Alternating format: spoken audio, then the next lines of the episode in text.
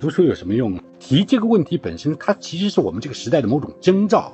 我有一些短暂生命当中的一些困惑，我就想这个短暂生命有什么意义，有什么价值？如果我想问这样的问题，书文字所构成的这样一个世界，它会给你足够的回响。这是好奢侈啊！你知道，这是令人向往的生活，它是不是有别样的风味？比我们现在日益去追逐那些指标，我觉得这是一个最大的，不只是治愈，是一个对生命的启发，特别好的。我觉得一切路径都是可行的，都是可以尝试的。而且这个世界的好处就是它不寂寞，你只要愿意打开自己，你总是能碰到好的老师，或者说你总是能碰到可以和你志同道合的人吧。不管是过去、现在、未来，还是基于对当下的深刻的体察，以及我们要书写的这个范围、跟领域、跟对象的那些必须掌握的知识的充分的了解，想象力才不是空洞的。大家好，欢迎收听由大观天下制制作播出的播客《东腔西调》。今天是一期特别节目，由读书综艺《我在岛屿读书》发起。我在岛屿读书第二季由今日头条、江苏卫视联合出品。节目中，余华、苏童、陈永新、叶子等文坛老友，担纲书屋主理人，通过作家们对于文学作品的思考与阅读，构建起面向大众的公共读书空间，着重呈现普通人日常生活与文学的关联，让熟悉又陌生的人做真实又有趣的事。本场对谈由红星新闻主持，我们邀请了两位岛屿嘉宾阿来老师和叶子老师，以及一位惊喜嘉宾，我们大家都很熟悉的刘琴老师，请他们一起来聊聊他们和阅读的故事。祝大家收听愉快。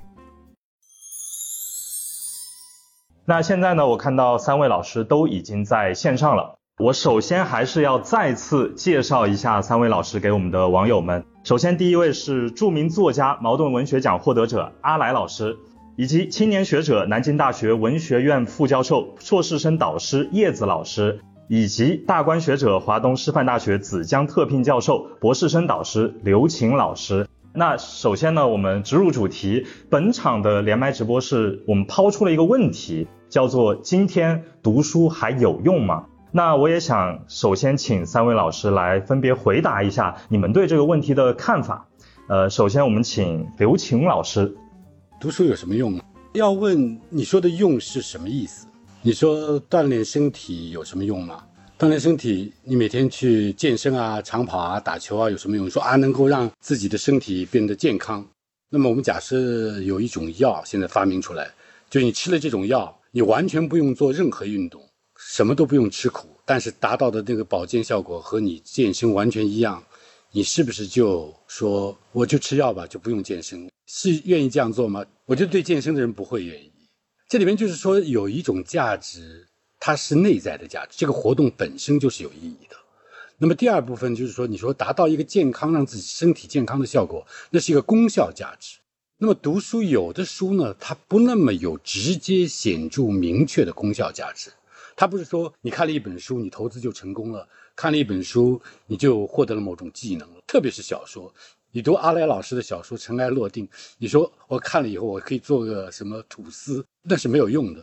但是他陶冶了你的性情，这叫有用吗？所以我觉得，在今天呢，我们的读书说有用处是两种不同的用处，它不是完全分离的。一种是内在的，它是 intrinsic value，这个活动本身，你阅读本身，这是一个生命过程。就像你跑步、健身、打球，这个过程本身是享受，本身是好的。那它可能带来一个功效的作用，就是大概你能够身体保持更好的状况。那我觉得读书在这两方面都是有用，它既有内在的功用，又有效用的功用。我觉得是有用，当然就取决于你看什么书。有的书呢，可能功效的作用大一点；有的书内在的作用大一点。我是这么看的啊。好的，刘老师是刚才总结了两点，一点是内在的作用，一种是功效的作用。那接下来想请阿来老师也给我们谈一谈您对这个问题的看法。我可能从最根本的意义上想吧，我觉得就是提出有用无用这件事情本身有点荒谬。吃饭有用吗？不是吃了饭就能活着吗？但是不是最后都要死吗？溜须拍马有用吗？一路你发现越拍越没用，因为它这个效益在递减，呃，最后所有人都陷于虚无。求神有用吗？我们对神灵的这个祈求，绝大部分时候也没有得到应答。所以读书，我觉得反而在这个意义上讲非常有用。就是我有些不知道的事情，我不用去找别人，我找书就好。我有一些短暂生命当中的一些困惑，但是这个困惑不是困境呢，我就想这个短暂生命有什么意义，有什么价值？如果我想问这样的问题，平常的社交圈不会给你这样的应答，我们这个权力结构也不会给你这个应答，但是书。文字所构成的这样一个世界，它会给你足够的回响。我们对着高山喊，我们对着大海喊，大海不回应，高山的崖壁会给你一点回应。我觉得书有点像层层累积、沉积的历史。我们想想地质地貌，我们面对一个高山，这是地球的历史；我们面对书，是人类智慧的历史。我觉得我们要用一种非常前进的、非常真诚的态度来面对。这样一个宝库，所以我个人的生命体验，我不管别人，我觉得是太有用了。因为后来我会发现，我在别的地方的努力，大部分时候看起来非常有用，其实它就是没用的。对生命本质而言，刚才阿兰老师说到一点，说当你的生命当中有困惑的时候，就会从书中也许能找到答案。但是这个困惑不代表着它就能够帮你解决困境，它也许可以帮助你去更好的面对困境。我觉得一个是书中是可以找到你精神的一个方法的，但是它不一定对于你生活周遭真实的世界有那么多用处，但是它对于您的精神世界是有很大的用处的。因为最重要的就是我们生命本身很短暂，这种短暂就会导致我们一种宿命感，不是都要死吗？不是都要陨灭吗？那么，所有你在这样一个过程当中所经历的那些小困境，有些人化解了，其实大部分人都是没有能够化解这个困境的。因为我们如果把这个困境形容成两个阶梯，一个是通向权力，一个是通向财富。今天我们大不致在说有用没用的时候，其实也就是在这样两个意义上在说这件事情。但如果你把生命，看成是一个终将陨灭的东西，犹如汤泼雪。那么，其实这两个困境并不重要。而且，如果从这个意义上讲，大部分人始终处于困境中，因为这两个阶梯的顶峰有多少人能达到呢？没有多少人能达。那么反过来，我们又要问：那么生命意义是什么？难道就是去无穷无尽的去攀登这两个阶梯吗？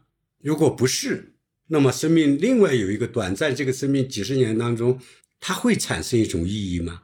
我觉得可能，就是我们对生命本身、生活的社会本身，甚至比社会更大的这个自然界本身的这样一种认知。我觉得，在我的一生中来讲，我觉得如果我这一生还有点意义，它是在这方面发生的。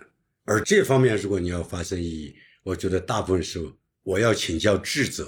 我们这个世界哪有那么多智者？好多智者他们都消失了，但是他们是还存活在书里，存活在文字里。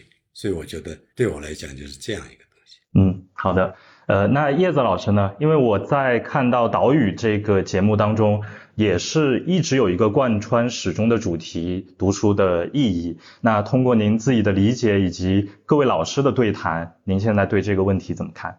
刚刚我看有网友问说，接着两位大佬老师回答这个问题会不会很有压力？确实很有压力。我觉得在阅读这件事情上，其实我只敢说单数的我，我不太敢用复数的我们。我觉得阅读有没有用这个话题，我确实只敢从我自己的角度去聊。那因为我的工作是我在大学的文学院工作，那阅读就是我工作的一部分，所以阅读让我有了一份我自己喜爱的工作。但即便如此，其实我依然想说，就我特别同意刚刚两位老师的那个意思，就是有用没用，或者说你讨论阅读的动机，其实是一个让人非常紧张的话题。就我经常想到，在讨论有用没用的时候，我就会想到艾略特有个话，艾略特说：“为了错误的理由去做正确的事情，是最后的诱惑，也是最大的背叛。”就他那个英文的原文也非常漂亮，他说：“The last temptation is the greatest treason to do the right deed for the wrong reason。”所以我就常常想到艾略特的这个意思。我也挺害怕谈动机的，因为我觉得有时候一谈动机，好像整个事情，哪怕是一个很好的事情，它也会变得有点面目可憎了。所以就着艾略特的那个意思往下想，就是我们读书为了什么呢？是为了高分吗？是为了事业的成功吗？是为了名声吗？或者说是为了显得有学识，让大家因为自己的见解去钦佩自己吗？包括还有给予某些答案，因为我想以我自己的经历来说，去书中找答案这件事情。大多数情况下，其实书是不太能够给你提供一个唯一的或者说确定可靠的答案的。那从这个意义上来说，它可能也不能带给你什么终极的意义。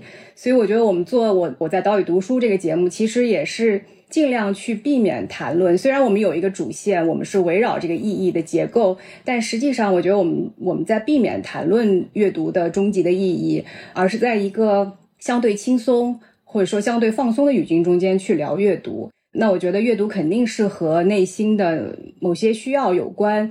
可是你说人的内心为什么会有这些需要？那这些需要究竟最后能不能通过阅读去满足，或者通过别的方式去满足？我觉得这个事情是没有办法三言两语说清楚的。我想要补充一点，我觉得我们三位呢从事的职业大概都算知识文化职业，所以这一点不太 convincing。人家说你们大学老师，你作家，你们当然觉得读书好，就这个问题对我们其实不是问题，但对一般的不是学术啊文化专业的人，他们确实有这个问题，就是说读书有什么用？那么刚才我觉得阿来老师讲了一个非常好的，就是这个提这个问题本身，它其实是我们这个时代的某种征兆。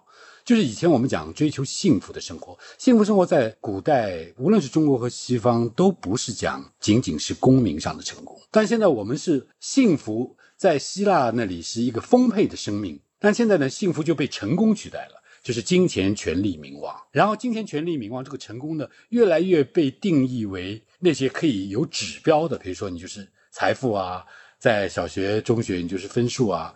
所以这个指标达成以后呢，他们觉得这个呢好像是大的事情想不清楚。我达到这些小目标，我有一个明确的目标，所以这个成为我生活的核心。那些比较超越性的问题很难追逐，很难追问，也得不到什么好的回答。于是呢，就在这个生活当中，主要的现在是成功学和达标的一些策略。那么可能这些书对他们来说是有用的。我要对这样一种趋势提一个思考和质疑吧，就你看。我不要说达标的人，大家如果达到同样标准、同样名校的人，或是同样收入的人，他们的生活不是相同的。那么也就是说，在这个指标之外，有各种不同的人生。同样的指标，有各种不同的人生。这种不同是怎么造成的？很显然，我们有一种心灵的生活、内在的生活。我们现在我们讲谋事成人。我们现在比较把注意力放在谋事做成了什么事情，但是成人就成为什么样一个人？你对生活、对自然、对他人、对自己有什么样一个体验？而且作为一个生命进程展开，这些东西它是重要的，对我们真正的内在幸福而言，但是被忽视了。而这一部分是需要书来养育和滋养。在这个意义上，它好像是一种无用之用吧，不那么直接，不那么明确。但是我觉得，哪怕不是从事。文化工作、学术工作的人，他对你的心灵是一个滋养。我觉得这个印象还是有大用的吧。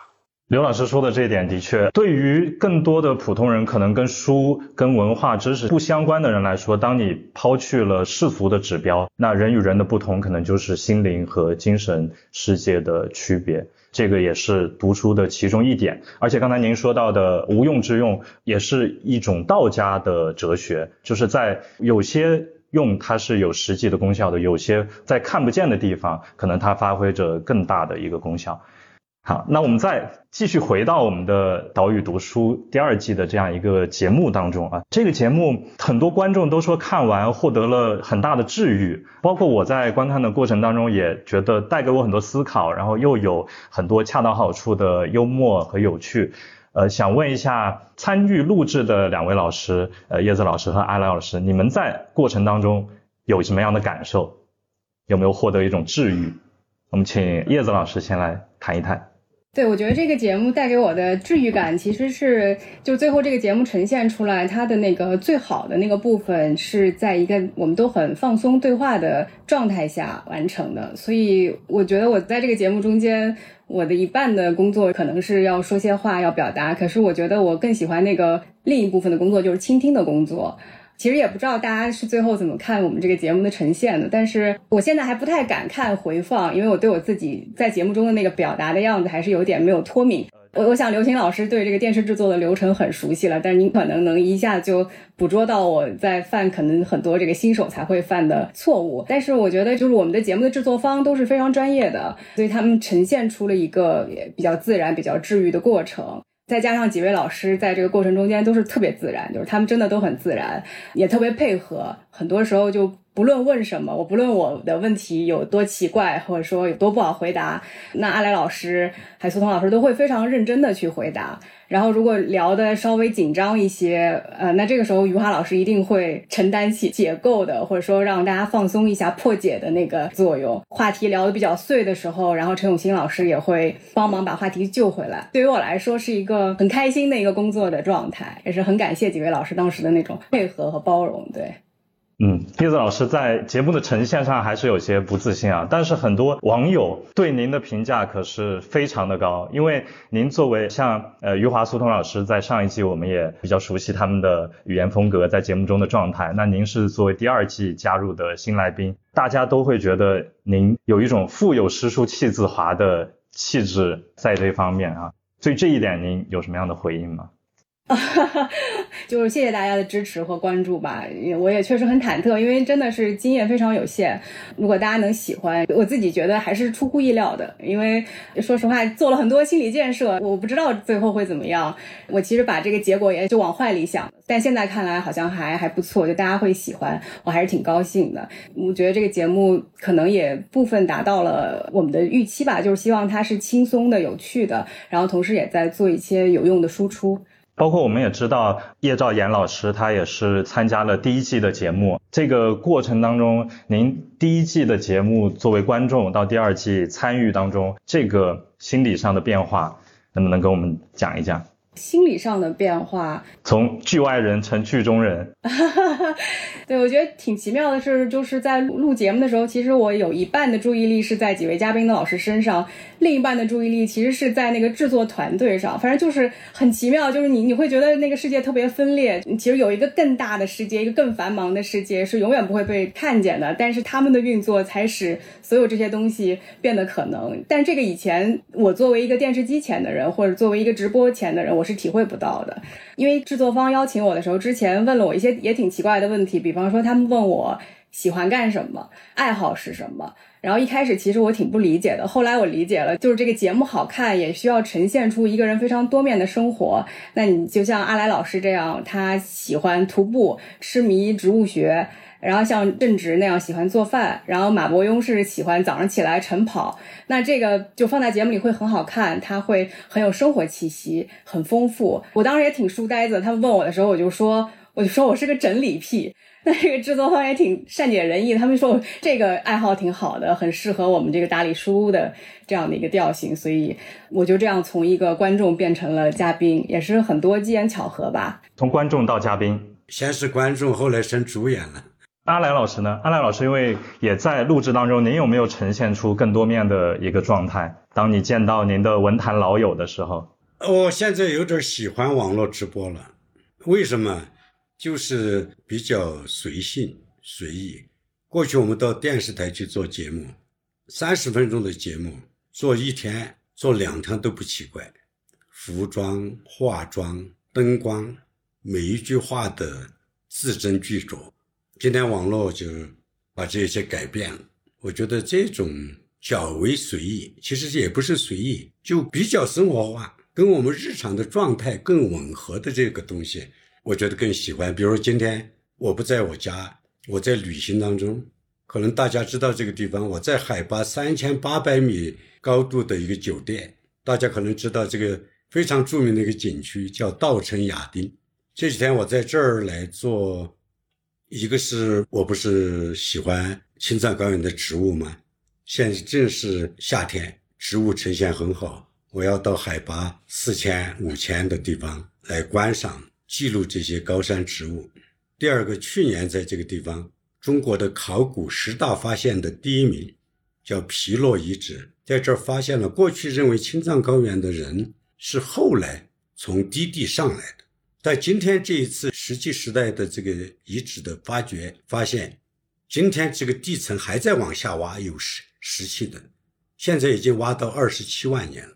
我这次来是因为他们主持这个考古项目的专家来现场发掘，我谈个约定，我说我要想跟关于一些人类学的话题，一定要到你的考古发掘的现场，我来跟你谈。前天我跟他谈了。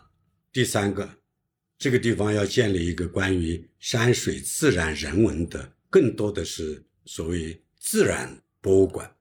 我也来帮，顺便帮忙当义工，帮他们做一些这个博物馆的这个文字呈现的工作。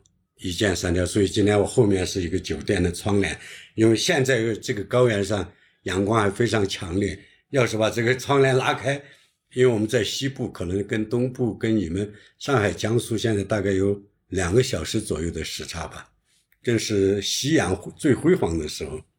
阿来老师现在在稻城亚丁的高原上面啊，从高原上面给我们带来的分享。那关于这个旅行的部分，因为我们也知道阿来老师在节目当中呈现出了一个博物学家、植物学家这一面哈。节目中说到您的手机当中都是各种植物的图片，我觉得这个也是一点阿来老师作品。他是从真实的生活当中领略到了很多事物，然后将它化成文字，才能够带给我们如此多的感动和震撼。接下来我想问一下刘晴老师，因为刚才我们前面在说到节目的录制哈，那您也是当年在奇葩说上大放异彩啊，让大家认识到了您。您作为在综艺节目上面。就已经分享过很多观点的学者，您在看《我在岛屿读书》第二季这个节目的时候有什么感想呢？这是好奢侈啊！你知道，这是令人向往的生活。我想，一个普通观众如果看说他们就这么游游逛逛、谈天说地，然后看看书，这么好的风景、美食，当然也不是特别奢华，但是好吃的东西、很好的那个食材，这就把工作做了。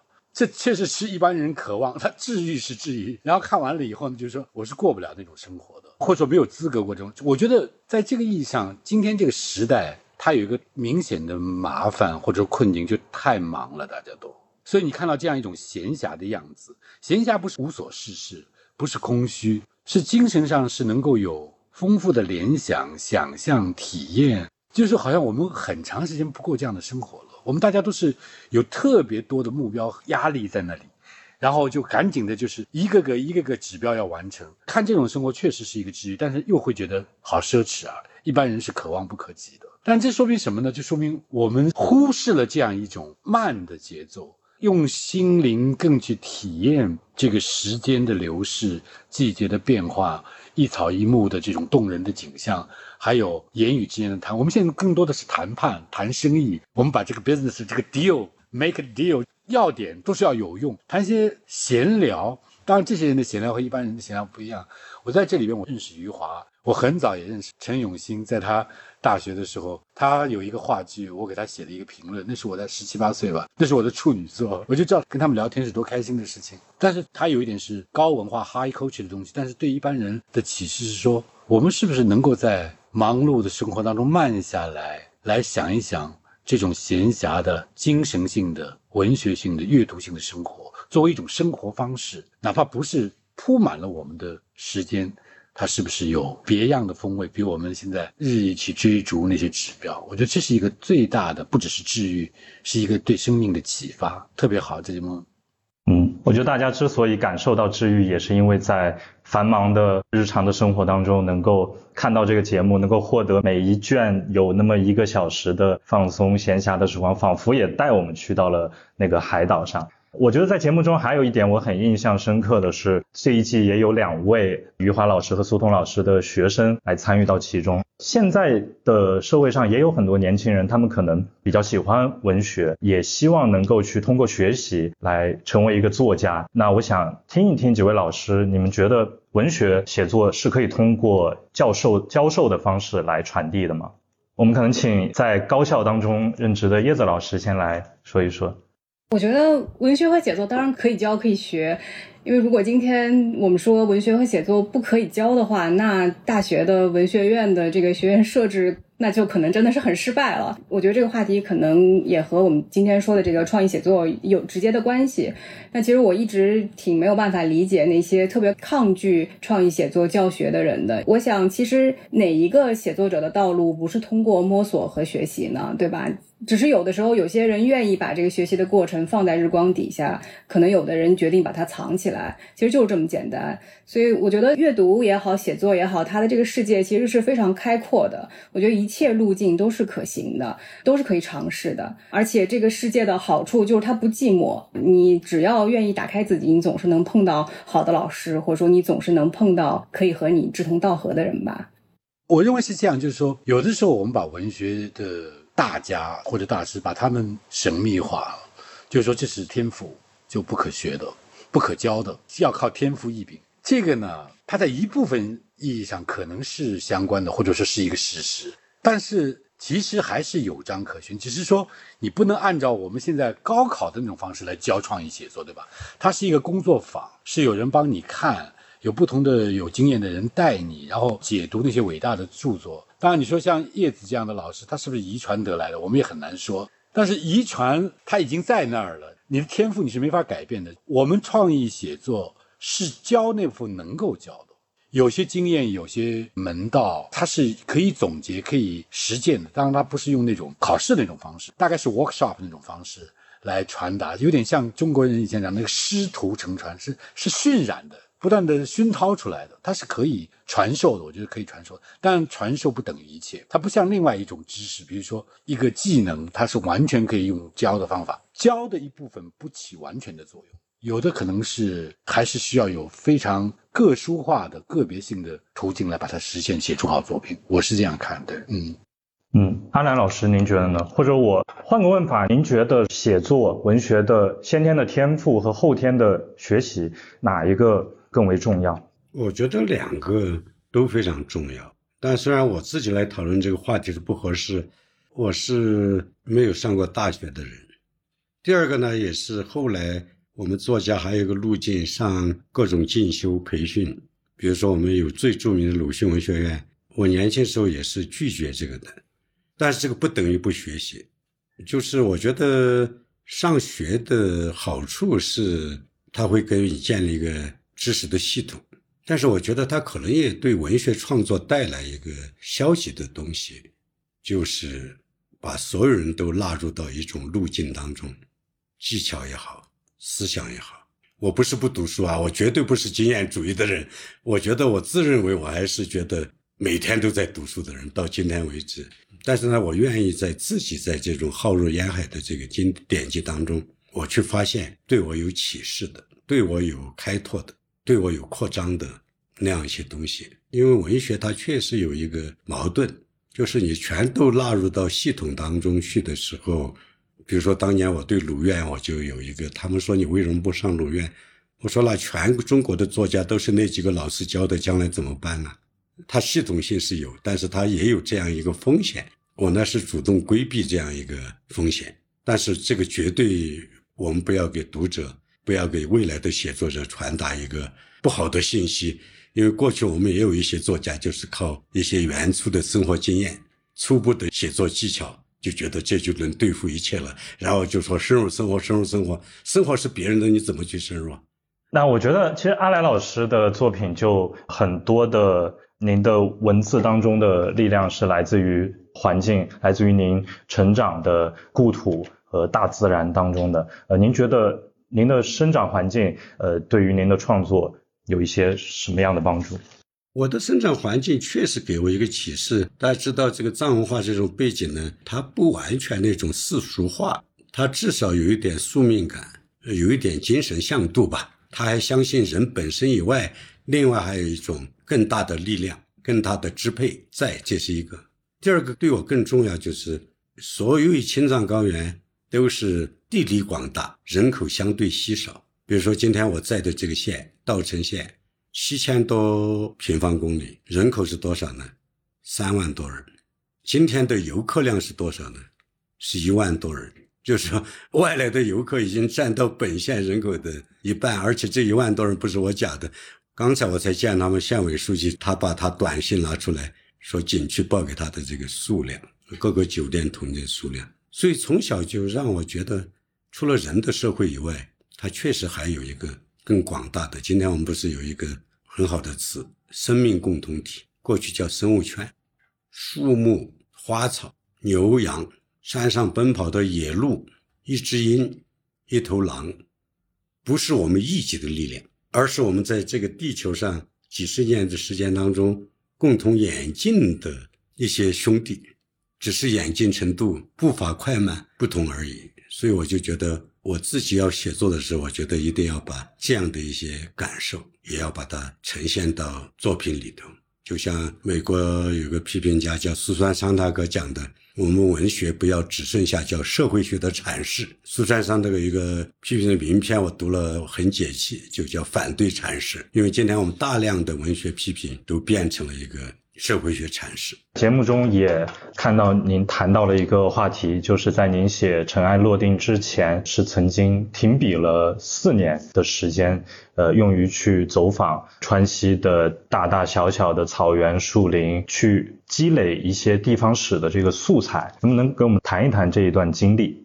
其实是一九八九年吧，我三十岁，虽然我是个另外文化背景的人，但是我觉得从我。上学那一天学习中文，我不太喜欢用汉语这个词。我声明一下，中华民族共同体，汉语形成的过程当中，多少的意志文化的加入，丰富这个文字，所以我更接受今天大学不叫中文系，没叫汉语系，我觉得挺好。不然我也觉得在里头有点尴尬，是不是？但是你教中文的时候，我就觉得很自在了。所以我自己开始，我写到八九年那个时候，我读中文已经比较多了。八九年我三十岁啊，今年我六十五了，就会想起中国人就不约而同会想起说孔子曰三十而立。我一想我干了什么呢？我那个时候出版过一本薄薄的诗集，一本小说集，别人都说你是作家了。我说有两本书就是作家吗？我们有文化标高的，中国文学史有中国文学史的标高，放到世界文学史，世界文学史有世界文学史的标高。我绝对不敢说当时那两本书我就敢成为一个作家。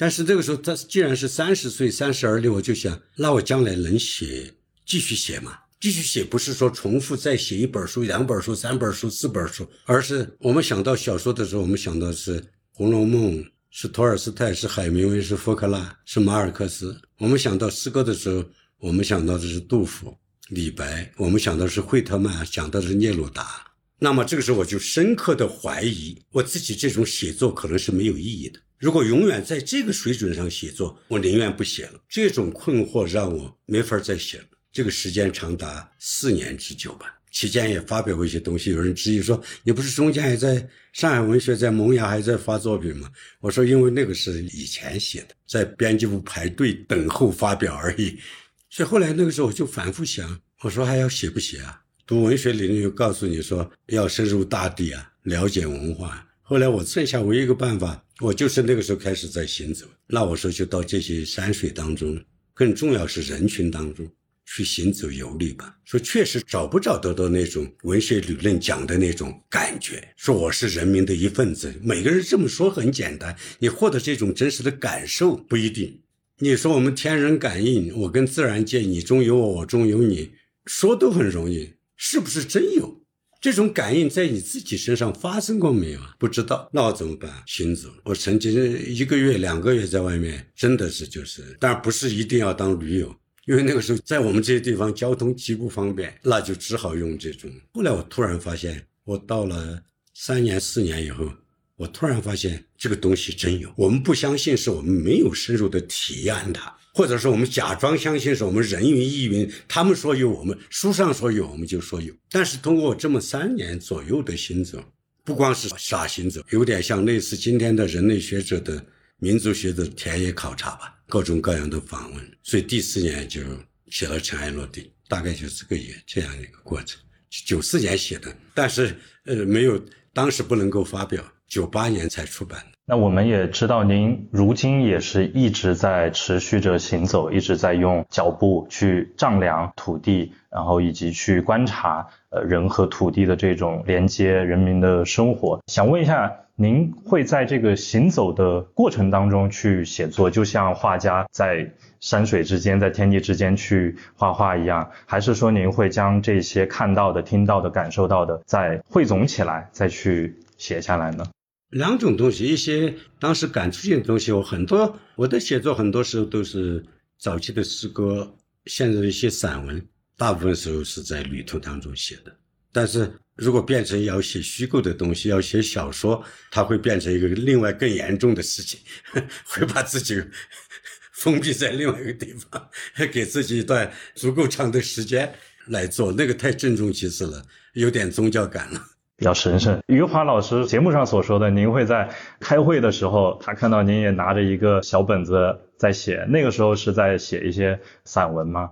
呃，我会有些随感，比如说当时的这个迅速的印象，我想把它固定下来，因为大家都讨厌开会。有时我甚至开玩笑说，要是写好一个中国当代小说，没有一个精彩的几个会议场景，我认为不算中国小说。所以我觉得我有时候愿意没有写小说，因为写小说对我太，是一个非常严重的事件。但是我那个时候我想，一个是要假装在记录啊，领导讲话你不记录吗？大家都在记录，但是我在写一些迅速的，就像画家写速写一样的素描一样的那种东西。我们聊到的这个是刚才阿来老师的一个写作习惯，我想问一下叶子老师和刘老师，你们二位有没有自己独特的一些写作习惯？或者你们喜欢在什么样的环境下去来写作？我基本上是一个以死线驱动的，就是如果死线真的来了，那环境对我来说就不重要了。所以可能还是一个写作驱动上的更关键一点吧，不是特别挑环境。但是我我特别能理解阿来老师刚刚说的那个，我爸也是开会的时候会写，对我爸是开会的时候会写作会写作的这样的一个情景，但他可能开会的时候也能写小说，我怀疑。叶老师说的这个，就像想起了小学时候写这个暑假作业，也是最后这个死线驱动着去写完的。对，嗯，刘老师，我觉得是这样。叶老师肯定是同时写文学和学术，他有一点相似，就构思的时候是特别有意思的，就是他孕育构思那 conception 的时候是那个 conceiving 的时候是特别让人激动，但是要完成一个作品，特别是学术作品。就是你是一个研究性的论文的话，它整个这个过程它是其实挺磨练人，要要有很好的耐心，对文献的反复的在推敲，怎么样结构，这是需要花功夫，但跟你的经验啊什么训练有关系。那个有些部分并不是特别愉快的。构想的时候，自己有一个想法的时候，是怎么样谋篇布局，那个是我相信小小说家有的时候有一些需要克服的困难。那么那时候我觉得是晚上不被打扰，然后自己能够比较专注。夜深人静，就是让你觉得好像全世界是睡着了，你还醒着，那种虚假的孤独感。其实好多人都没睡着嘛，对不对？但你觉得很光荣，在写一个好像有价值的事情。我我大概比较挑时间，我大概是十二点到三点，凌晨三点的时候比较好这个时间。原来刘老师也是有点爱熬夜的生活作息啊。不是熬夜，如果让我早睡是煎熬，对，就是是非常难的。最好的那个睡眠时间是三点到九点，就是最好。但有的时候做不到，有的时候八点就要起来，九点就要去开会，你知道吗？刘星老师，您这个作息特别适合我们那个我在岛屿读书节目的作息。就虽然我们这个节目呈现出来很轻松，好像我们就是一个很休闲，但其实每天都要拍到深夜，然后拍完了以后还要讨论第二天怎么样，所以就是一个非常紧张的。但叶老师，其实你的表现是很好，就第一季的主持人也是不错。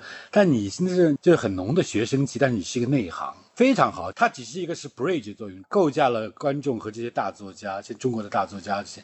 当然，你现在阿来老师啊，什么苏童啊、余华，他不太在乎自己的形象，他们已经很松了。虽然这个导演可能会有要求，对不对？对，是对我来说很挑战，因为他是在设备的前提下，他要变得轻松是不容易的。他们真的内心很松弛。叶子老师可能还现在还要在乎一点别人怎么看，这是一个过程，到最后你也松了，但是你做的非常好，谢谢谢谢。就过去的文学青年来可以来评调一下，嗯嗯。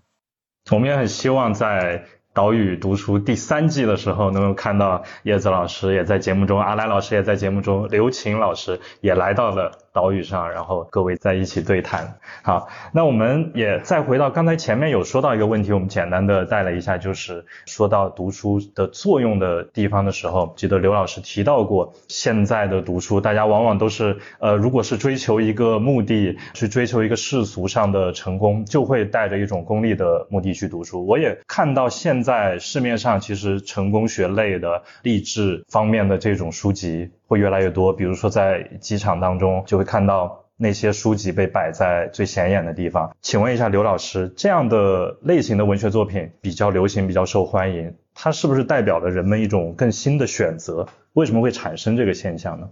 那这个说来话长，就是跟整个现代性的危机有关系。有成功学的文学吗？我不知道，我不知道在文学的那个类型当中，还有一种叫成功类的文学。我不知道，我跟阿来老师大概差不多同代人嘛，您是五九年对吧？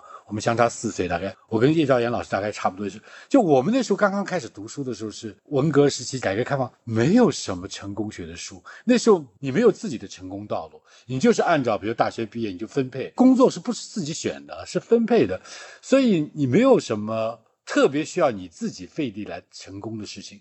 所以那时候主要是什么？俄罗斯的经典著作重印了，法国的、英国的，那时候是袁可嘉编的现代文学，都是读那些跟。眼下的事没有关系的，所以你完全是出于心灵的对世界的好奇，对人类的好奇，对情感，就是它没有直接的功效作用。但那时候图书也没有一个真正的市场，而现在在九十年代以后吧，你确实有各种各样的谋生的道路。事业生涯，它是非常多样化的，好多我们都搞不懂。现在一个人行业的人说话，他有他自己的 jargon，那些他的术语和黑话，你根本是听不懂的。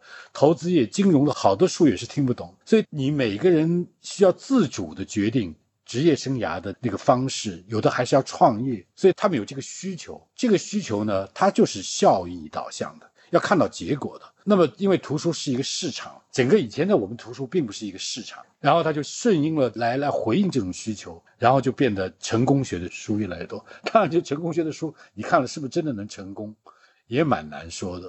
我有的时候跟同学说，我也不光说哲学就是无用之大用，它是一种通用的能力，就是你怎么样理解人，然后理解他人，怎么样理解自我，怎么样能够在。问题当中辨识、澄清要点的所在，这些无论是你在哪一种行业里工作，你跟人打交道、合作、交朋友、亲密关系，它是通用的。你是一个越明白、越能够从不同的角度想问题的人，那一定是你的生活和工作都会有更开阔的视野、更新颖的角度。但是你特别是求成功呢，就从成功的角度来说，也不一定特别有用。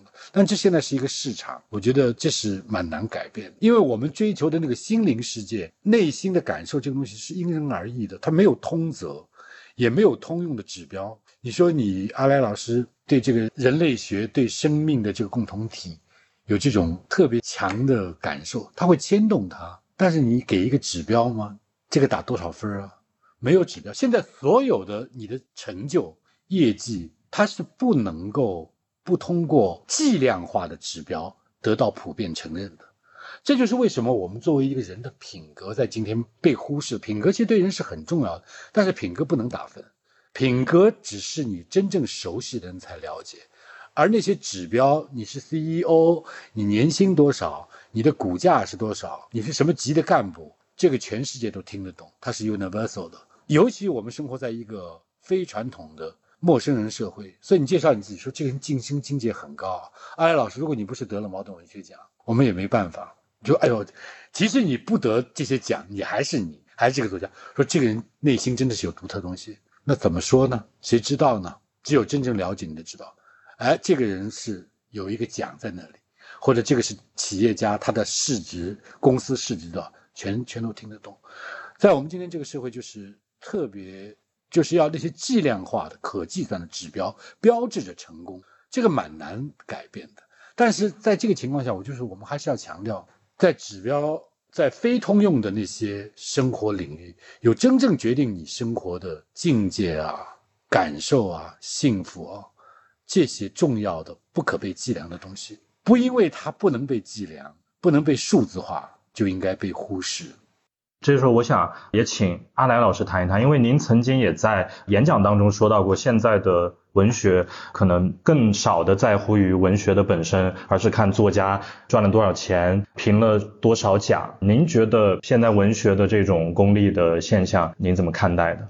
我也没法看待，我只是看到这样一个现象。比如说，今天讨论文学，讨论一个作家的价值，跟我们讨论杜甫、讨论艾略特不一样了。尤其是我们的媒体，甚至公众吧，媒体影响到的公众，说这个作家是不是好作家？第一是版税多少？不是有作家富豪排行榜吗？我说不要丢人嘛。整个社会以财富都是以百亿计的时候，我们用千万计在排作家排行榜，你丢不丢人呢？你为什么要在比智慧的地方去跟别人比财富呢？但是这个排行榜也不是我搞的啊。第二个就是比得奖。我说他妈，如果是得奖就是衡量作家成功的标志，虽然我自己也得过一些奖，那就文学史就没有。诗经时代不署名，署名权都没有；汉乐府也不署名。后来当然到唐诗宋词，我们开始署名了。那个时候也没有出版社，当然更没有各种协会、各种团体来评奖。所以这两个指标，我们今天在衡量一个作家当不当红、成不成功的两个指标。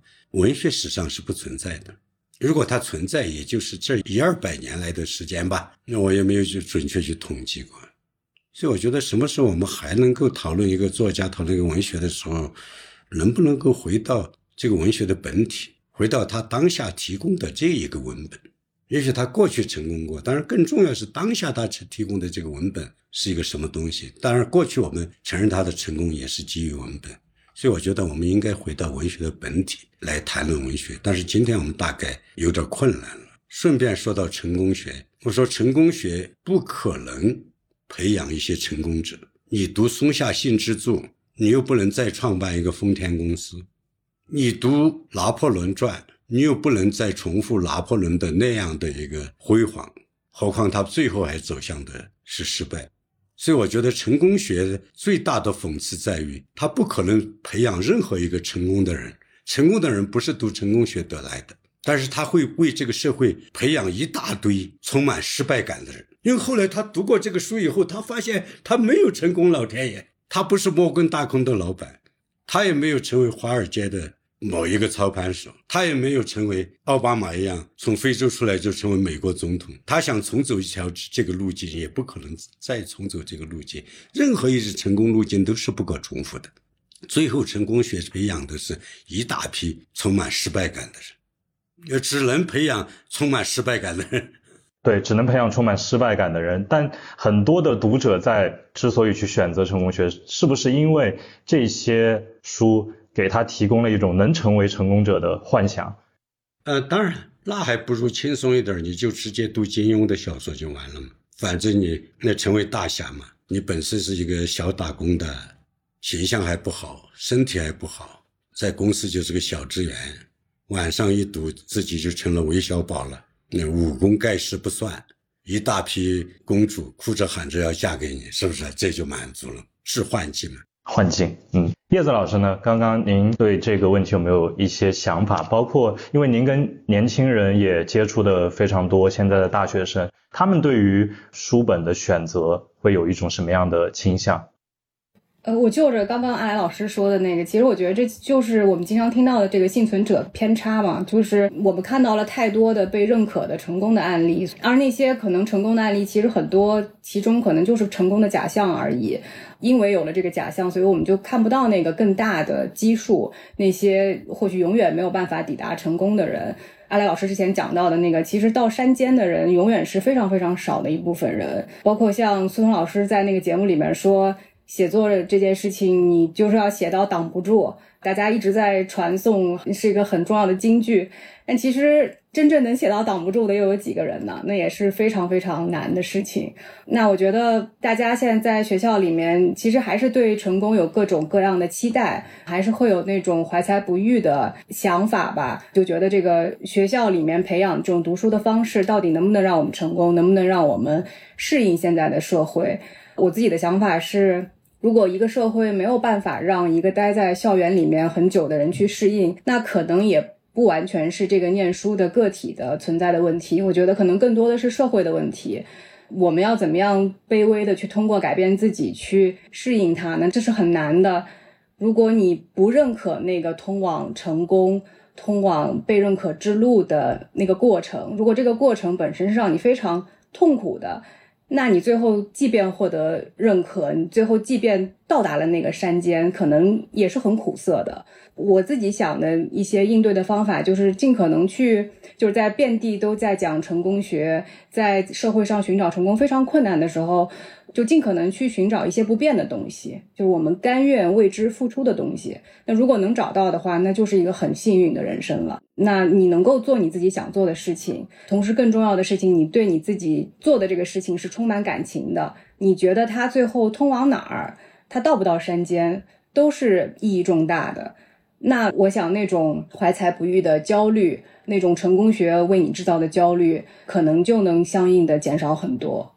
怀才不遇是，我觉得这里面好多因素吧。一个是在经济上涨的那些年代，大家每个人好像都是身怀绝技一样，有很多施展的空间，因为努力了，机会很多，成功的机会也很多。那现在每个经济都有它的周期吧，而且现在的状况是比较特定的吧。先是有疫情，后来有整个世界格局、地缘政治的一些复杂的因素，所以现在可能整个的经济不是。这么蓬勃的，也可以说像前面二三十年那个中国的经济的发展，它不是一个寻常的速度，它是一个例外。那么如果你按照这个例外来预期呢，那你总是没有像这一代年轻人不如他们的父辈处在一个特别向上、整个带动经济和其他机会向上走的这样一个阶段。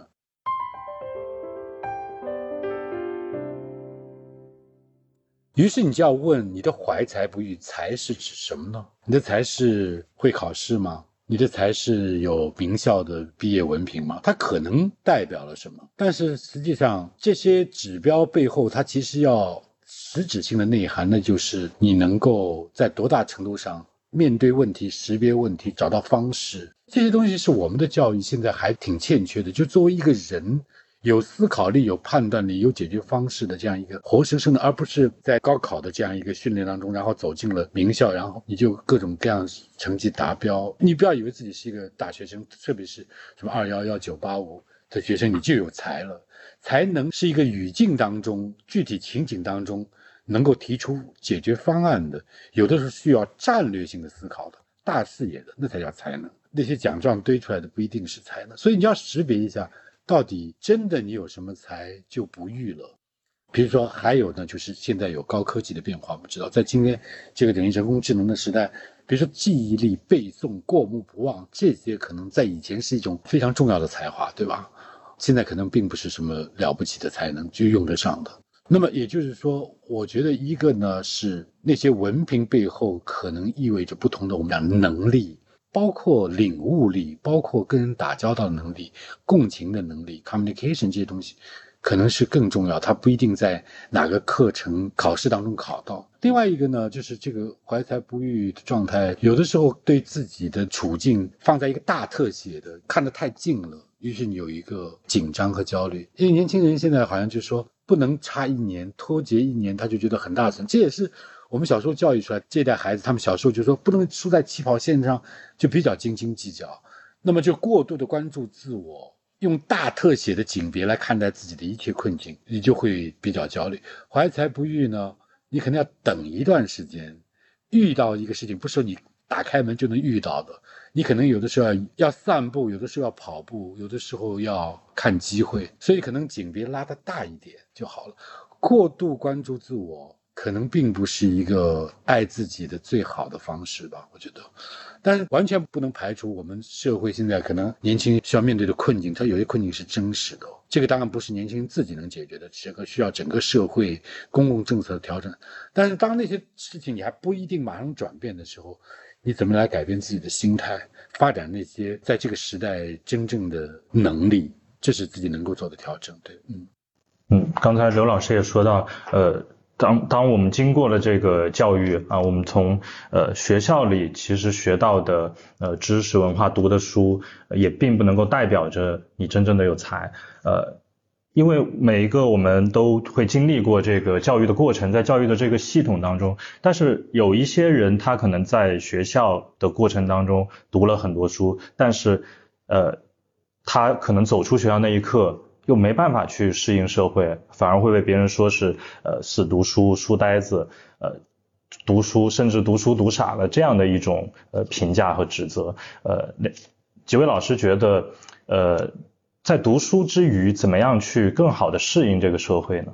接着刚才那个说，就读书，他有很多种，特别是阿来老师，他是自己学的，自己读了很多书。你看他的文字，他不可能光有什么生活体验，看看就就有了。我们读书现在是为了考试，这个习气已经在十二年 K 十二当中养成了很长。现在到了大学，好多人也仍然是说我上一门课读这些教材和老师指定的阅读，最后是为了那个考试那个基点要好，然后基点好，我的我的那个 resume 就漂亮，然后就容易找工作。问题是你读通了书吗？学习要通达。其实我不认为说读书多的人反而不容易适应社会。如果读得通达，那个道理变成了自己的道理，一定会更好的适应社会。而且社会也不是一味让我们去适应，有的时候需要去改善它的。有的时候跟社会的某种碰撞也是一个成长的经历，同时也可以改变一些社会好多观念。由于年轻人兴起，有新的文化也也变得更加多元化，有有所改变了。所以关键不是读书会让人傻或者呆，而是如何读到了什么，读出了什么。越是能读通达的人，越是能够在社会中知道，就像尼泊尔说的那个，什么是能改变的，什么是不能改变的，就必须接受的，就是你要区分这两者，要有耐心去接受不能改变，有勇气去改变可以改变的，需要智慧来辨别这两者。那读通透的人，他他就知道在具体的经历中来面对，这就是一种才能。我觉得读书并不是构成我们。什么脱离社会的、不适应社会的一个是一个障碍？不是的。那我想问一下阿来老师，您觉得如果让您给年轻人一些建议，就是读书方面的建议，年轻人怎么样读书才能更好的把书中学到的东西去应用到生活当中？其实我觉得就是跟刚才我们一开始讨论那个东西有用跟无用有关。今天的不光是年轻人，其实我们从幼年时代。就被规范到那种应试教育里头，呃，这是一个今天我们读书会读呆的一个重要的原因。第二个也是跟现在我们的体系性的教育，就是这种分门别类、各科的专业之间界限过于分明。但是这些每一个专业把自己的事情弄清楚，固然没有任何问题，但是它跟相邻学科之间。尤其是起码的人文学科的作为一种基础性的知识之间的这种联系，我们重视不太够。书呆子大概就处在这个路径上：第一，先考试；第二，深陷在某一些技术性的这个专业当中。所以，我觉得今天这个通识教育，呃，超越考试的教育，因为现在我们把所有这些专业类别类的教育书都认为是有用的，凡是有助于考试的书都认为有用的。当我们在说有用无用的时候，至少在大部分公众当中来区分这个时候，而把所有跟这两个方面没有关系的书都认为是无用的，所以我们不能架构起来，在所有这个分科的知识、分类的知识之后，一个更有通识性的东西。虽然我们一直都在讲中小学讲素质教育，大学开始讲通识教育，但是其实，在我们这整个这个教育体制当中，我作为一个旁观者，因为我没有在这个体系当中生存过。但是我觉得就是劲儿不够，反而我们这些人有点自由度，就是不受这个界限的拘束嘛，所以他反而就觉得更运用愈愈如一点了。嗯，阿来老师是自己对自己完成了通识教育。其实我们很多的网友，如果您现在是学生的话，也可以多去尝试，像阿来老师说的，不仅是局限于学校的书本某一个类目。某一个学科的书本，也可以去多尝试更多你喜爱的方向。中学以前我们是考试，进入大学呢，科目之间的这个界限，你这个太严谨了，仿佛不是自己科目的就跟自己毫无相关。嗯，文科还好一点吧，理科可能就更是这样。嗯，专业壁垒太多了，人变成一个简单的工具。呃，对对，专业壁垒啊，说爱好植物学，我遇到过这样的事情，你相不相信？花草树木不是都是植物学研究的对象吗？我遇到过博士，名校博士，这几种花，这几种树他认识，旁边一种他就不认识，我很惊讶。他说：“因为我不是研究这个科的，植物是分科属的。”现在人家就美国有个说法，know more and more about less and less，就是对越来越少的东西知道的越来越多，这个是博士的意思。所以现在的博士不是博士，是展示，你知道吗？嗯，对对啊，我说不是生物学不是生命科学吗？这边那个书就不是生命吗？呃，佛教不是叫一切有情吗？我们既然聊到年轻人了嘛，也想请三位老师为我们屏幕前的年轻人去。如果各自推荐一本书，你们会推荐什么？我不推荐书。巴阿赖老师，你这个推荐负担太大了。你不要想，就是 那本最隆重的书，就你现在觉得最近我看的哪本书不错，哎，这说不定对年轻人有启发。确实，选出一本书从浩如烟海的书海当中，确实太难了。我的人生每一个阶段，两三年、三五年，我需要的书不一样，因为我面临的。呃，人生经历，我对社会的认知，甚至我的某些困惑，它可能是不一样的。拿了一本书包打天下，要如果人生这么简单，一本书包打天下，那如果一定要我推荐，我就推荐一本最单纯的小说吧。我偶尔都会重读一下圣埃克苏佩里的小王子。我觉得有时候我们太复杂，今天的人，我们简单一点，但是美一点。小王子正好符合我这种理想。一本非常纯粹的推荐，但是刚才我们说到，其实可能几位老师都很难去推荐出一本或者几本书，但是往往很多人可能会问过你们有没有书单啊，有没有开一个书单给我？一般叶子老师和刘老师，你们会怎么回应？看到有网友说各位老师勇敢推销自己的书，我就和大家分享，我最近正好在读阿来老师的这个《西高地行记》。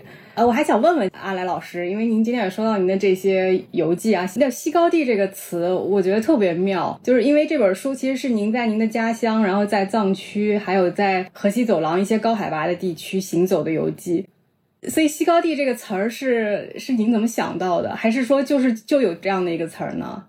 我真的特别好奇。没有这个词，因为我自己写这个东西多年，我是想关注这个。过去美国有个人叫拉特摩尔，他讲中国的内亚边疆内部的不同文化之间的交融跟冲突。我确实有一些散文是关注这个事情，当然我因为主体关注是在青藏高原，但青藏高原呢已经有固定的表达，就是青藏高原。但是我又溢出了一些到了西北，就是比如说敦煌，比如说武威河西走廊，嗯，但是这个呢又不在这个青藏高原的。这个范围内，大家过去对我固定认识就是阿来永远是在写青藏高原，所以后来我想，既然对青藏高原有溢出嘛，我得想个词儿，呃，说是西部吧，好像大家可能又会把陕西啊这些宁夏这些地方都弄进去。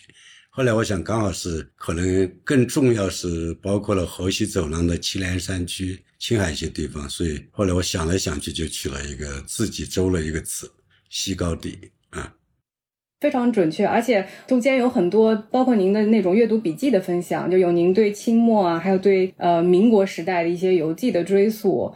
录完我在岛屿读书以后，我去重庆大学开会，然后我就发现他们博雅学院就在组织读您的书，而且都是特别深入的，就是大家非常积极热情的去读您的小说，就谈论您那《格萨尔王》里的那个民族啊、世界啊，很多这样的讨论。然后我就看到这个《西高地行记》里面也有写您在果洛的时候。碰见的真正格萨尔王这个故事发生的那个地方，然后那些人对于这个史诗的看法，所以我就是跟大家分享这本书，我觉得很有意思。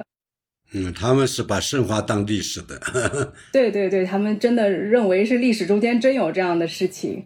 所以叶子老师的推荐的最近的书就是阿来老师的《西高地行记》。那刘老师呢？我是这两天在备一门课，在看这本书。呃，Robert Nozick，呃，诺奇克写的一本书，苏格拉底有一个说法叫“未经检验的人生是不值得过的”嘛。那么他就写被检验的人生是怎么回事呢？特别有意思。我记得这是他哈佛大学上的一门课的那个，他有关于父母和孩子，关于死亡，关于上帝，关于日常生活的神圣性，关于性，关于爱、情感、幸福、无我，什么态度、价值。都是从日常生活当中找到的那些关于那些哲学。他是个哲学家，也是非常英年早逝吧，二零零一年吧去世的。所以我推荐这本书，诺奇克的《被检验的人生》，上海译文出版社翻译出版的，妙趣横生的。我也顺便推荐刘擎老师的那个西方现代思想讲义，因为刚刚刘擎老师说到那个通识，我就想到那通识还有更恰当的例子吗？因为确实是今天有机会和刘擎老师聊天，我也非常的荣幸，因为我觉得我们今天这个年代是一个看站边的或者说看立场的年代。我非常喜欢您，是因为您是为数不多的，在我看来始终以一个很包容、很多元的，以一种理解性的眼光去讨论问题的。就包括您刚刚说的那个品格，什么都特别打动我，对，所以我就给大家推荐这两本书，一本是阿来老师的《西高地行记》，一本是刘擎老师的《西方现代思想讲义》。对，那接下来我想跟各位老师想听你们再聊一个话题，就是。怎么样去读书？刚才我们推荐了书，接下来我们想听一听怎么样去更好的阅读。因为在当下的这种阅读遇到的问题当中，还有一个就是我觉得是注意力的问题。因为当今现在这个时代信息太庞杂了，可能人们的注意力会被各种各样的事情牵着走。那在这种情况下，我们读到的信息都是碎片的，都是比较浅薄的。在这种情况下，怎么样去更好的阅读一本书呢？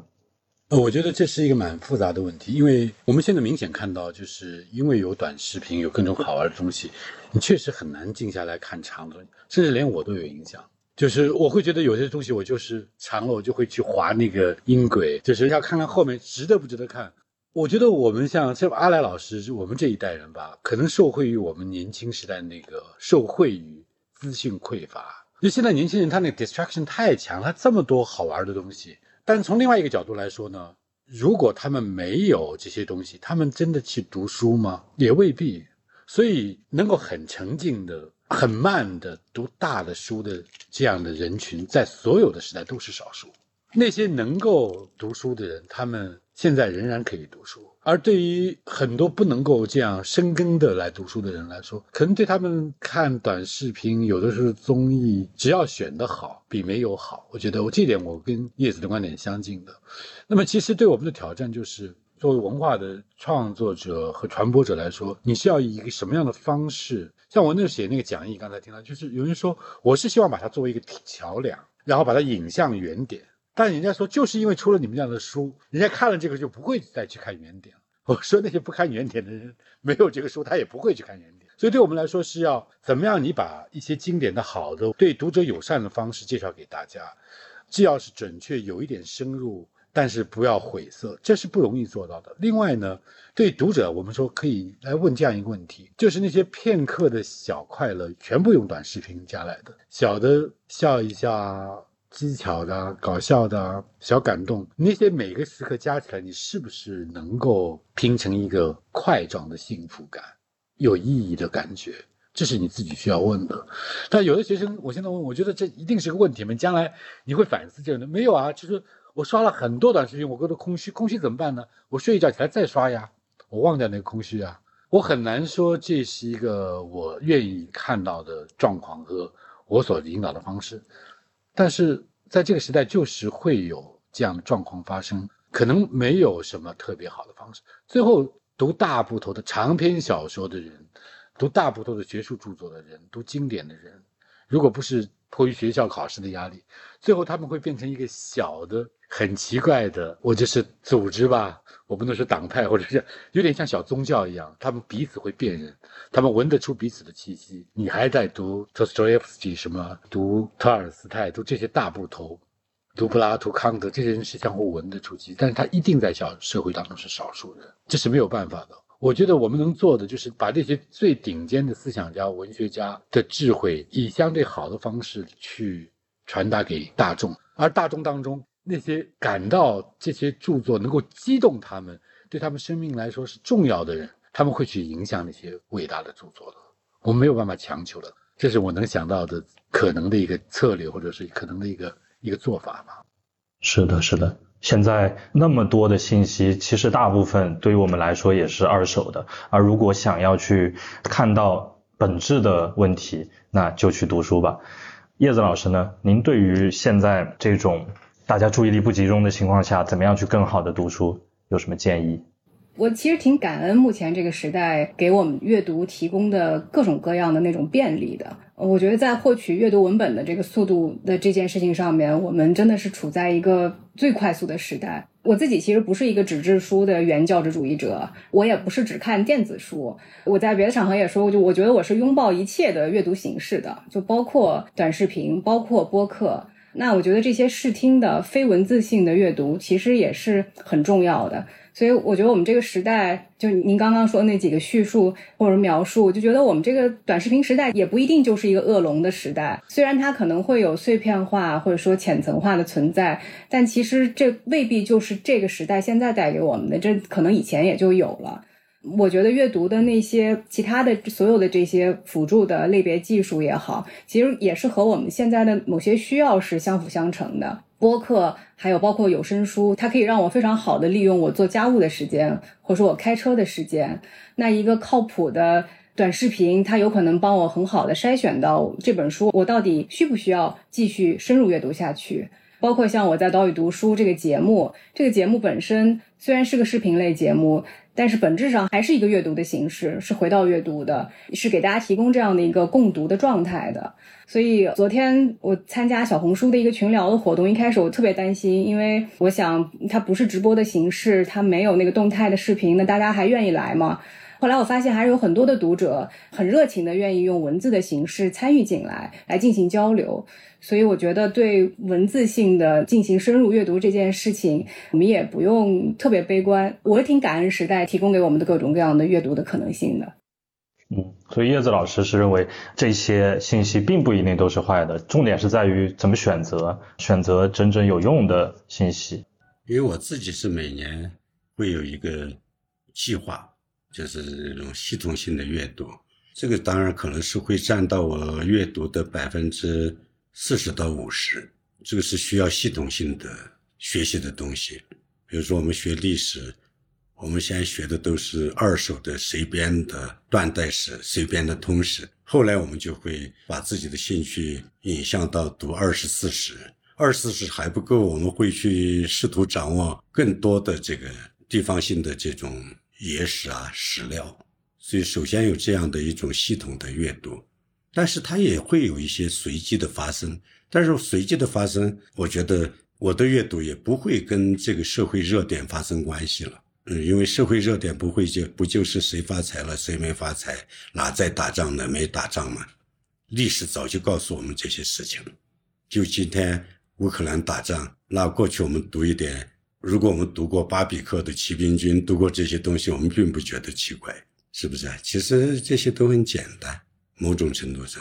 但是我现在觉得，比如说我在大街上行走，我突然遇到一个山很奇怪，这个山的奇怪，它必须用地质学来解释。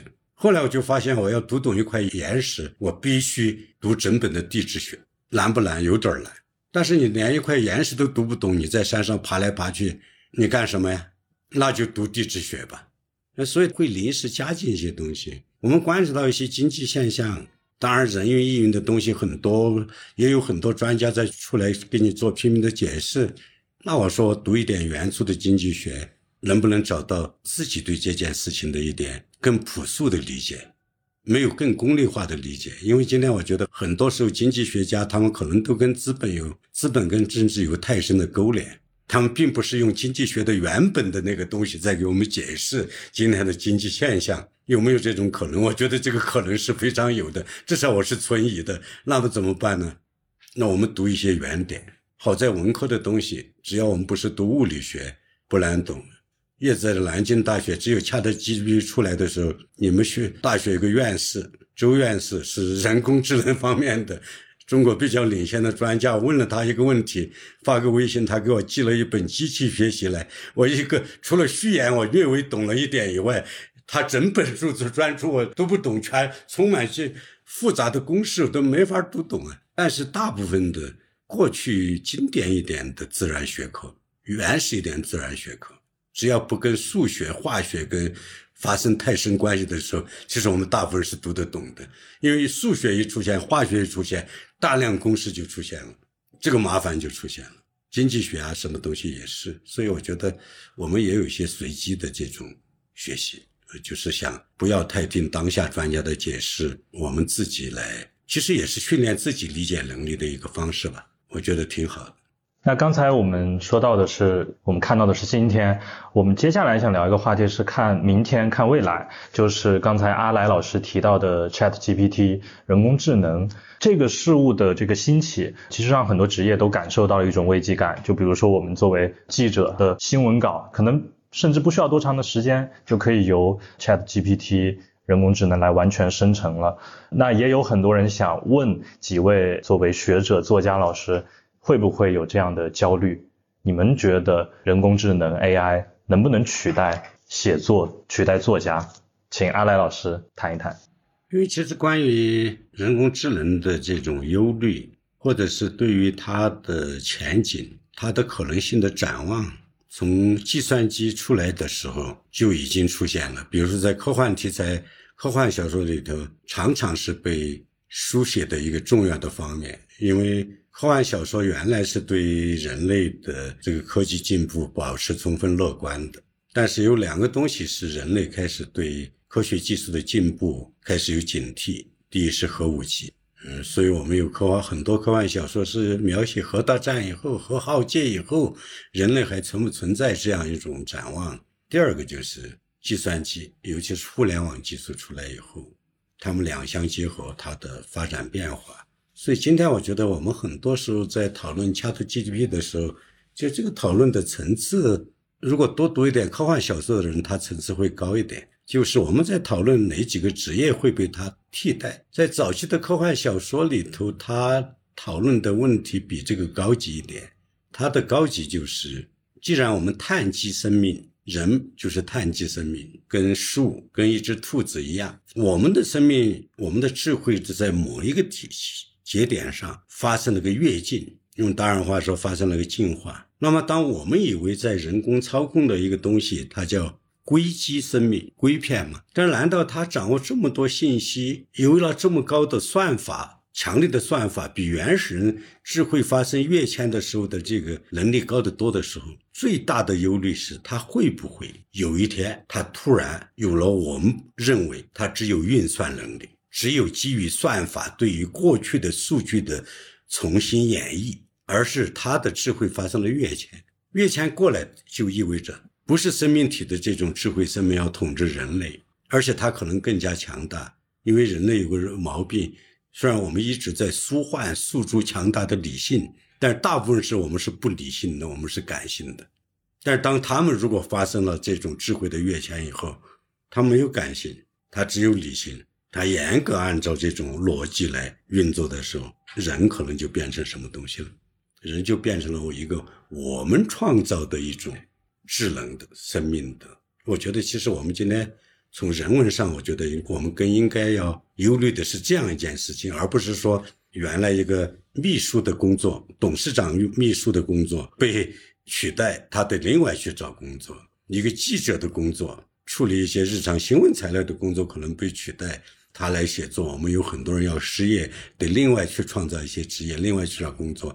因为今天我们必须创造职业，因为原来的工作岗位都满坑满谷了，一个萝卜一个坑儿。所以当这批从事比较初级的文字工作的人失业以后，那我们得创造一些新的职业。但是我觉得最大的忧虑，至少在我自己想来，就是这种常理推论，这个忧虑不在这儿，而在一个更大的方面。阿雷老师将问题拔高到。全人类、全地球的一个尺度了。那个时候还没有这种人工智能这样一个说法，就是当计算机跟互联网相结合，产生另外一种方式的时候，非常多的科学前沿的人士已经开始关注这个问题。刘老师，您有没有对人工智能，或者对于阿来老师刚刚提到的这么宏观的、宏大的一个尺度，有什么看法？当然，我知道。你看。你在问人家大学生关心眼前那个工作怎么办？阿赖老师说：“这个虽然紧迫，但是我不关心，我关心的是人类人类的问题。我关心重大，你们永远关心近在眼前的那些紧迫的事情。但是这两个都是相关的。第一个就是一定一些工作被取代。上次好像在读书岛屿那个节目里面，余华是说，好像最杰出的作家是不能被替代的，至少现在，对吧？重要的是，我觉得这是没办法的事情。但其实是有办法，人怎么来控制、来立法？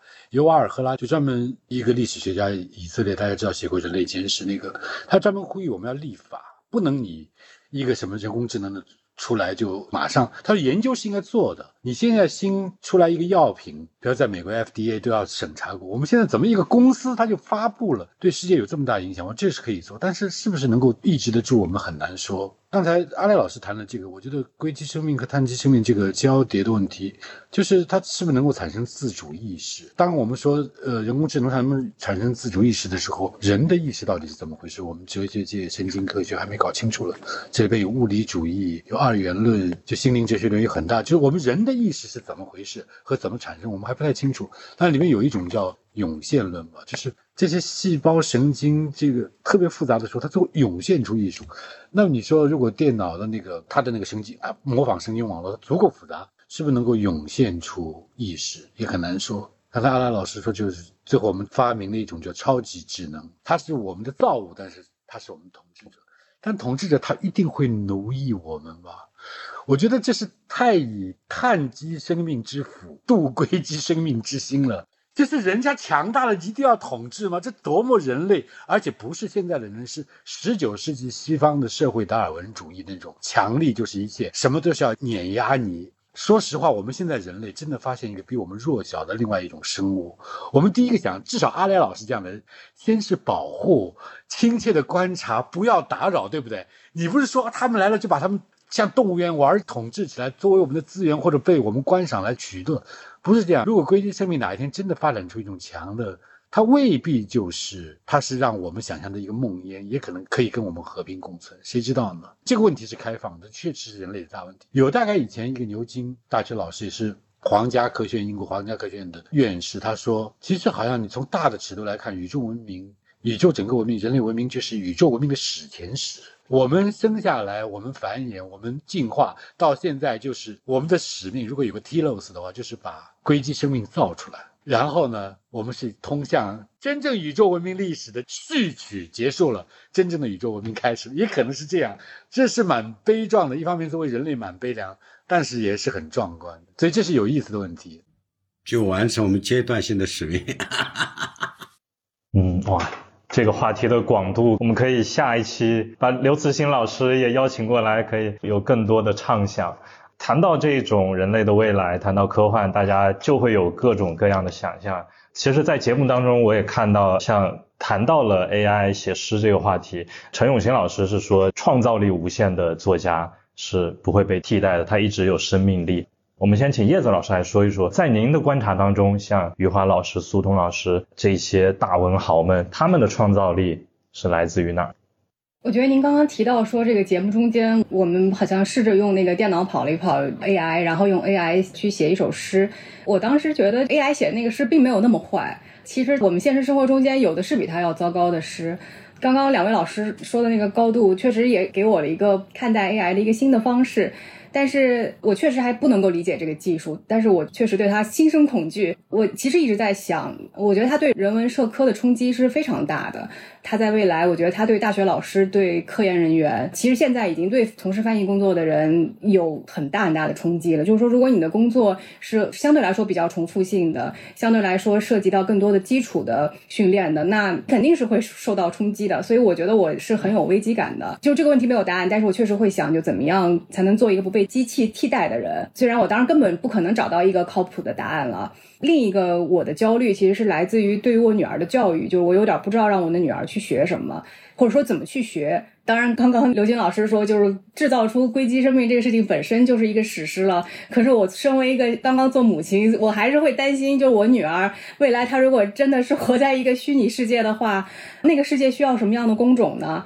那我们现在的教育显然还没有去做好培养那个新世界的新人类的那种工作。那我怎么可以为我女儿，就是让她变得容易一些？就是作为一个母亲，我会想这些问题。我想未来我们足够会问问题，我们有足够多的语料库，那没准儿 Chat GPT 它就是能够完全模拟自然语言的。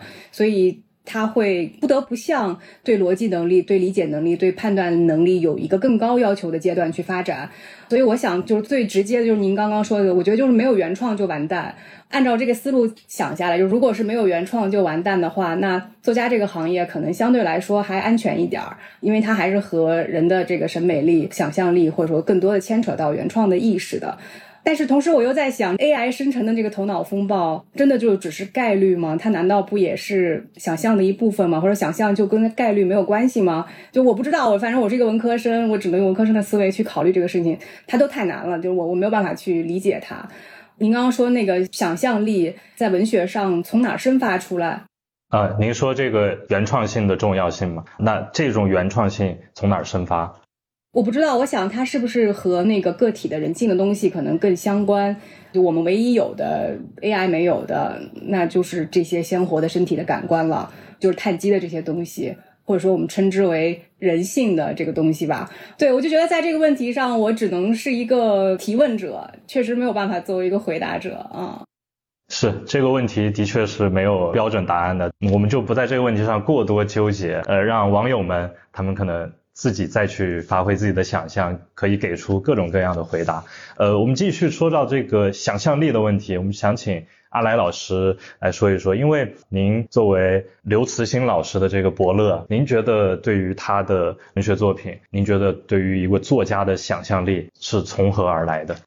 你首先我声明一下，我不想说我是伯乐啊，就是当年我是这个杂志的。他主要发表作品，最主要的那些作品发表杂志的主编。那么，我觉得一个杂志、一个出版机构，你把最好的作家发现了，推荐给这个市场也好，推荐给这个读者也好，这就是你的一个义务。今天我当作家了，其实我也有点烦。某刊编辑、某出版社编辑说：“阿来是我发现的，是不是？”所以我从来没有在外面说过。所以这句话我要纠正一下。因为我觉得这个是我们做一个平台嘛，今天就不是叫平台嘛，平台发现最好的、最优的这个人才，这是你平台必须尽的责任，不然你就不是一个好平台。你全部推荐一一大堆平庸的人给你。今天我们这样的平台，传统文学当中这样的杂志社、这样的出版社是不在少数的，所以只有这些地方的人才说，我发现了谁？你能发现谁啊？你能培养谁啊？我觉得更多是人家的，当然确实发现推荐非常重要。第二，我自己对想象力，因为我们自己过去，我们过关于对于想象力，我们更倾向于就像降神一样的那样一种东西。我们觉得有这样一种东西叫灵感啊，灵光乍现啊，一道闪电劈开，哗，降神了，一个人的特异功能就被发掘了。其实我觉得想象力，刚才就讲的像刘慈欣这样的基于。科幻的东西也好，或者是我们些现实题材的写作、历史题材的写作，不管是过去、现在、未来，还是基于对当下的深刻的体察，以及我们要书写的这个范围、跟领域、跟对象的那些必须掌握的知识的充分的了解，想象力才不是空洞的。不然，我们大部分人想象力，很多人认为我在天马行空的时候，我们剩下的就是一大两个字：空洞。所以我觉得，其实我自己不太相信那种偶尔也会有灵光乍现，但是大部分时候是基于我们的知识，但是这个知识来自于两个方面，一个就是书积累的间接的来自书本上的知识，第二个也是我们大量对我们所书写的领域、我们书写的一些对象的深度的了解吧。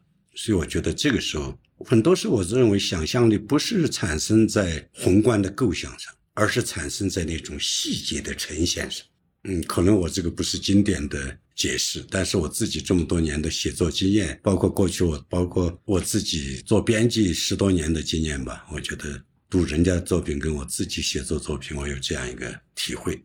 谢谢阿来老师。阿来老师说到，想象力更多体现在细节上，而不是宏观上。到这边呢，我们的今天的连麦也即将结束了，因为时间关系。那想请叶子老师来给我们网友预告一下，在明天即将上线的节目中，我们会看到什么样的精彩内容呢？如果我没有记错的话，应该是第九集，好像莫言老师会加入我们。这一集会非常的让人期待，然后很好笑，也很放松。啊，那同时加入我们的还有两位新朋友，一位是紫金陈，紫金陈是大家很熟悉的、深受大家喜爱的推理小说家，呃，有好几部这个爆款影视剧的原著作者。还有一位要加入我们的是焦点，是莫言老师在读的博士生，一个非常年轻的作者，不仅写诗歌，也写小说。总之，欢迎大家收看吧，这绝对是一集让大家会笑得合不拢嘴的一期节目。嗯，他们会斗嘴吧？莫言老师跟余华老师还是会互怼吗？会 会会，对，有比互怼更精彩的部分。对，嗯。好的，好的，我们非常期待莫言老师以及紫金陈老师还有刁点老师的加入，给节目带来的更多的精彩。谢谢老师们。感谢大家听到这里，也希望大家多多关注今日头条。我在岛屿读书第二季，欢迎随时和我们分享你的观后感。今天的节目就到这里，我们下期再见。